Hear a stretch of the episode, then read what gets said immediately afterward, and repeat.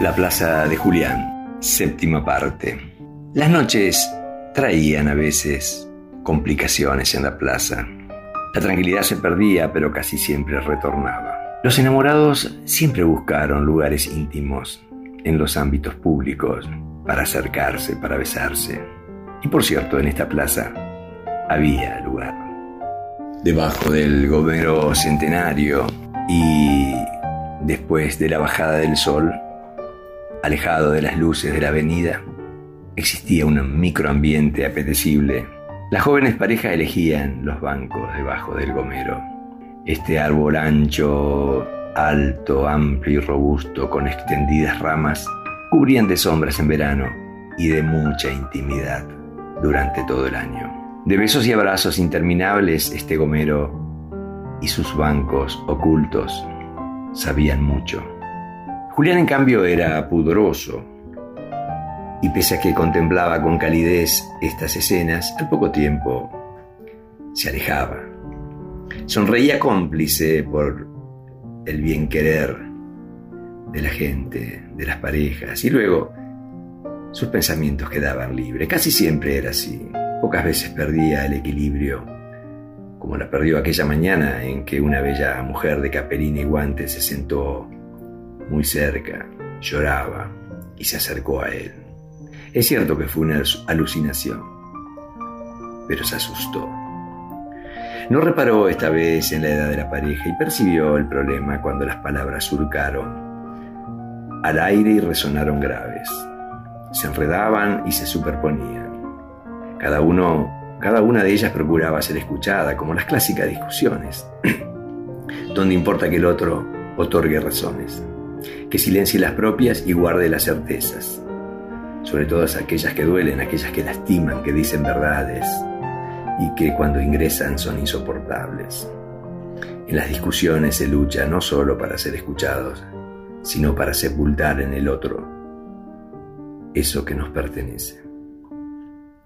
Pese a sus pudores, Julián armó la trama. Ella le reprochaba que ya no la quería, que no la llamaba como antes, y él le contestaba que la que tenía excusas era ella, que su trabajo estaba primero ¿Cuántas veces debía esperar que ella terminara las largas entrevistas para entonces después recién encontrarse? ¿Y vos me decís eso? tronó la plaza. Justo en ese silencio que hicieron los autos por respetar el, el vetusto semáforo. Ya no había frenos para esta discusión ni ganas de abandonarla en Julián, que encendió la pipa, estiró el cuerpo en el banco con respaldo curvo. Sí que te digo, dijo furioso, adquiriendo la discusión ya un orden. No solo soporto que trabajes con estos tipos que siempre mienten descaradamente, sino que además escuchan tu propuesta porque lo único que les interesa es otro negocio. Por favor, Fermín, ahora venís con celos infantiles. Bien que te quisiste levantar a tu alumnita nueva, ¿eh? ¿Crees que no me di cuenta cómo la elongabas? La próxima vez que te metas con mi trabajo te dejo hablando sola. Ah, ¿te dolió la verdad? No sabías que estaba mirando tu clase, ¿no es cierto? ¿Te crees que no me di cuenta cuando me mostraste la foto? Bien cerquita tuyo estaba. Y vos tenías la mano a la cintura de esa pendeja. Si seguís diciendo estupideces, aquí termina la charla. Propuso algo más criterioso Fermín. Y Juliana sentó con su cabeza entre pitadas largas a pesar de tomar posición se preguntó que no es bueno que las mujeres quieran vender algo a los hombres mentirosos. ¿Qué venderá? Si te querés ir es porque te dije la verdad. Hablas pavada, así que termina la estúpida. Fue la última palabra y lo único que surgió no salió de la boca. Salió desde abajo y se detuvo en la cara de Fermín. Fue una cachetada estruendosa los músculos de la mejilla derecha no opusieron resistencia. La mano ingresó franca y decidida a dejar en la piel una verdad que fue desoída e incontenida en las palabras. La mano abierta dijo lo que con la boca no alcanzaba. El silencio inmediato se escuchó profundo. Julián no aspiró el humo de la pipa. Preocupado y serio se detuvo a contemplar la escena, algo temeroso por lo que podía continuar. Y olvidado de lo que le enseñaron sus libros y de todo lo visto en su vida, se sorprendió cuando los besos resurgieron apasionados, en el mismo microambiente donde las palabras tronaron. La tranquilidad se perdía en la plaza, pero casi siempre retornaba. De besos y abrazos interminables, el gomero y los bancos ocultos sabían mucho.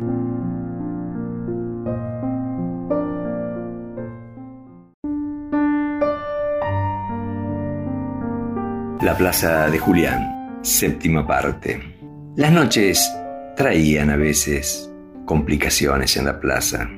La tranquilidad se perdía, pero casi siempre retornaba. Los enamorados siempre buscaron lugares íntimos en los ámbitos públicos para acercarse, para besarse.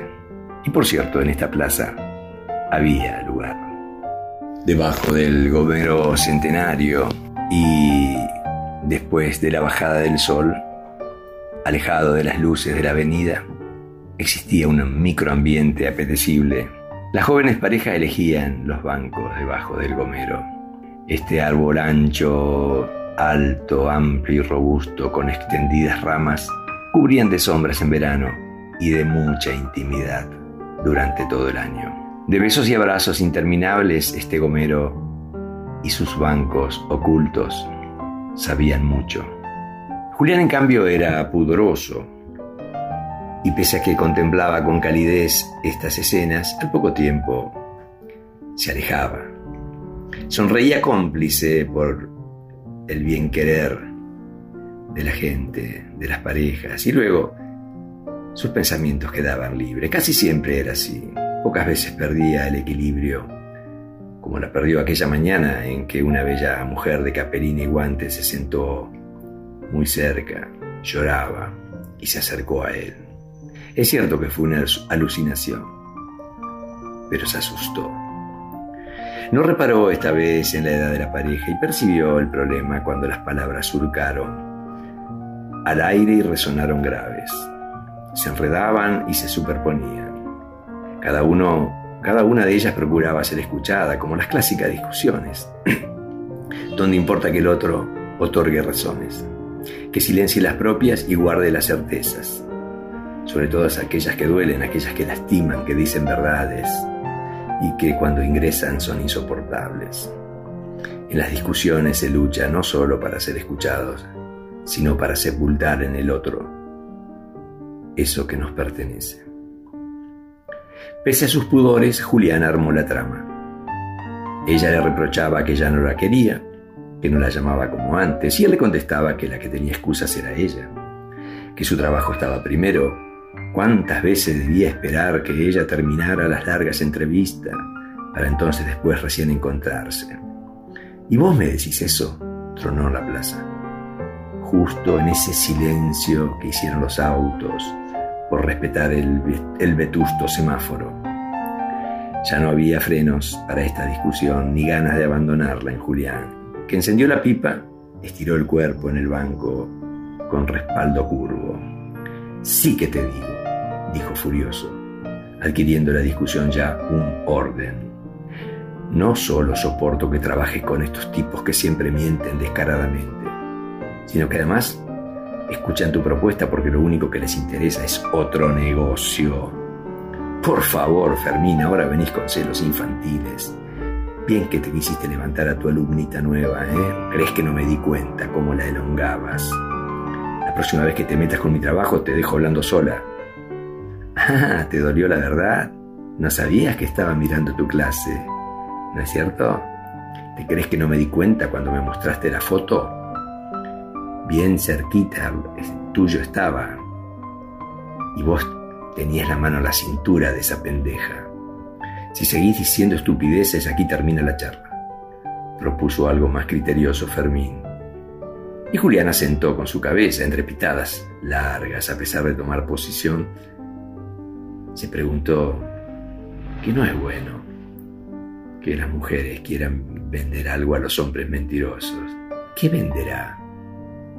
Si te querés ir es porque te dije la verdad. Hablas pavada. Así que terminada estúpida fue la última palabra y lo único que surgió no salió de la boca. Salió desde abajo y se detuvo en la cara de Fermín. Fue una cachetada estruendosa. Los músculos de la mejilla derecha no opusieron resistencia. La mano ingresó franca y decidida a dejar en la piel una verdad que fue desoída e incontenida en las palabras. La mano abierta dijo lo que con la boca no alcanzaba. El silencio inmediato se escuchó profundo. Julián no aspiró el humo de la pipa. Preocupado y serio se detuvo a contemplar la escena, algo temeroso por lo que podía continuar. Y olvidado de lo que le enseñaron sus libros y de todo lo visto en su vida, se sorprendió cuando los besos resurgieron apasionados, en el mismo microambiente donde las palabras tronaron. La tranquilidad se perdía en la plaza, pero casi siempre retornaba. De besos y abrazos interminables, el gomero y los bancos ocultos sabían mucho.